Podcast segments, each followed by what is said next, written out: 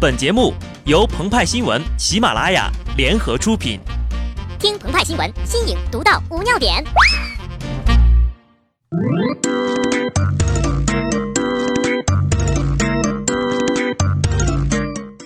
本文章转自澎湃新闻《澎湃联播，听众朋友们，大家好，我是机智的小布。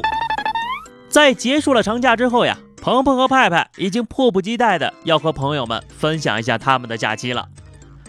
我们去往天南海北，看那日出划过日落，极光接着海峡，呼伦贝尔的草原上风吹草地现牛羊，撒哈拉沙漠里热浪卷起飞沙走石。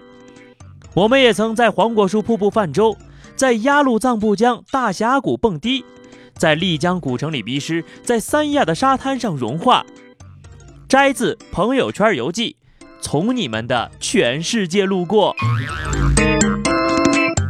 昨天是九月九，王维曾写道：“每逢佳节倍思亲。”我们只想说呀，每逢佳节胖几斤。我们承认啊，除了召唤师峡谷，哪儿也没去成。但是为什么要出去添堵呢？是手机不好玩，还是电视不好看？是床上不舒服，还是沙发不够软？是小区里还不够你玩，还是厌倦了广场上的舞曲呢？朋友，只要心中有沙，到哪儿都是马尔代夫啊！当然了，说起添堵呢，谁还能比得过国足呢？十月六号世界杯预选赛，国足在西安的主场负于叙利亚，出现形势堪忧。其实呀，关于国足的段子，我们早都写完了。在这个浮躁的社会，可能也只有国足能够做到不忘初心，始终如一吧。还记得二零零一年的十月七号，国足首次闯入世界杯的决赛圈。十多年后，差不多也是这个日子，我们仿佛能够预见，从你们的世界杯路过，马上又要上演了。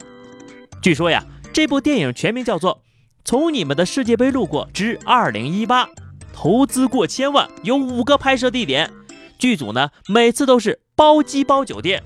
这不，马上就要去乌兹别克斯坦了，好激动啊！鹏鹏听不下去了，我读书少，你不要骗我呀！探索宇宙的真理已经很累了，所以呢，我也没时间说瞎话呀。要说这国足踢的怎么样，看看西安的球迷就知道了。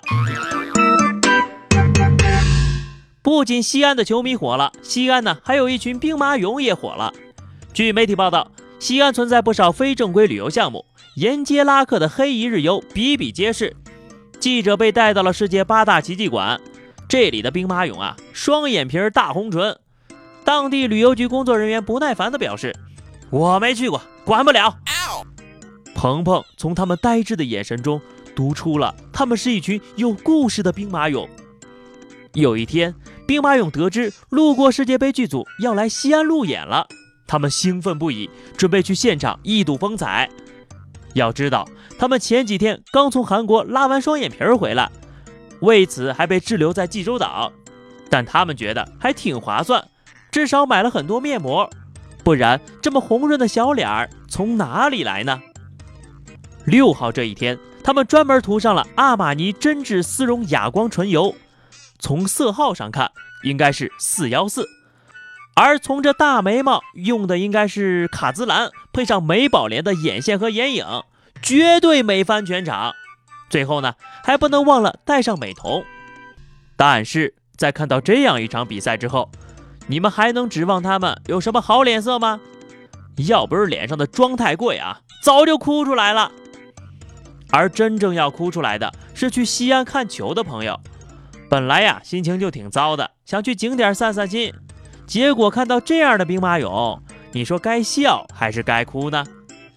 就这样，七天假期一眨眼就过去了。如果你觉得七天实在太短，那么从你开始上班或者上课起后的七天里，你将会体验到什么是漫长。但是呢，有的老板就比较天才了，为了消除员工的节后综合症，想出了一些奇招。有报道称，北京一家公司员工一半都是女性。为了把公司企业文化搞出特色，凝聚员工的人心，公司规定，每天早上九点到九点半时间是公司团队建立感情的特殊时间。每天呢，女员工排队接受老板的一次亲吻，这个大概就是从我的全公司吻过了。但是啊，这种智商情商都不在线的事儿，多半都是假新闻或者是营销炒作。接吻这种东西啊，除非你是吴彦祖或者澎澎湃湃小布之类的，否则呢，外人强迫不来，更别提公然给性骚扰披上企业文化的外衣了。但是，当自己深信不疑的爱情受到来自亲友的反对时，你会怎么办呢？